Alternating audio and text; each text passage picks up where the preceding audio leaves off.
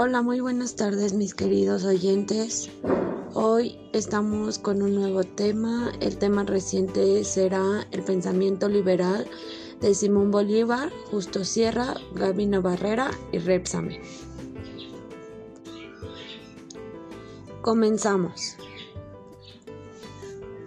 El primer autor con el que del que hablaremos será de Simón Bolívar y su pensamiento político.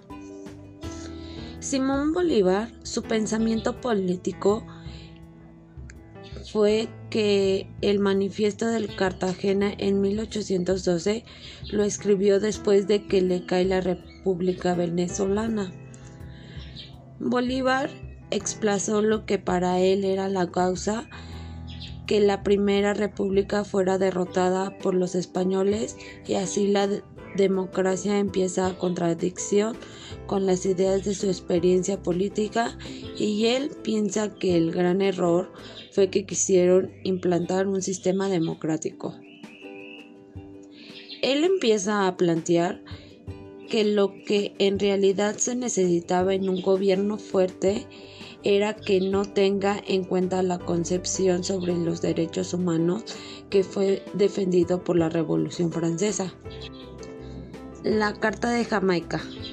Su argumento fue que la independización de las colonias que tenían España en América tendría que haber sido organizada por Inglaterra porque de esta manera las colonias iban a ser más organizadas por su independización. Bueno, mi otro autor que voy a hablarles va a ser sobre las aportaciones de Enrique Repsame. Su idea principal consistió en considerar a la docencia como parte fundamental del proceso de enseñanza-aprendizaje y también creó la revista Mexicana Intelectual donde sus artículos hablaban sobre la educación. Aportó su método de enseñanza-aprendizaje de la lectura y escritura. Reorganizó las escuelas, revolucionó métodos de aprendizaje y creó nuevos planes educativos, entre otros. Este fue vicepresidente del Congreso. Este quería establecer una nueva pedagogía. Fue presidente de las comisiones de instrucción primaria y de enseñanza normal y escribió y editó numerosas obras sobre la educación, especialmente sobre metodología y técnicas de enseñanza. A continuación hablaremos sobre los personajes históricos de Justo Sierra. Una frase de Justo Sierra fue, México es un pueblo de hambre y sed.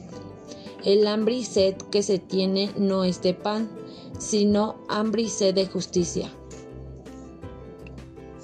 Justo Sierra era un puente de tres épocas distintas de la vida nacional. El puente entre la tradición liberal y el porfiriato y el puente entre el porfiriato y los gobiernos revolucionarios.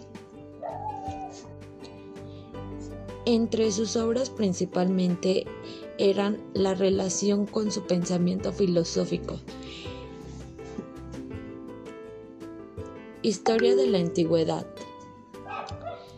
texto de la historia en la Escuela Nacional Preparatoria. Esta recibió críticas del periódico católico La Voz de México. Ensayo México Social y Político. Apuntes para un libro. Evolución Política del Pueblo Mexicano. Fue publicado en la Revista Nacional de Letras y Ciencia. Creado en colaboración con Gutiérrez Nájera, Francisco Sosa y Jesús Evanzuela. El siguiente autor es Gabino Barreda. Barreda afirmó en el discurso que la historia es una ciencia sujeta a las leyes que hacen posible la, la previsión de hechos por venir y la explicación de lo que pasó.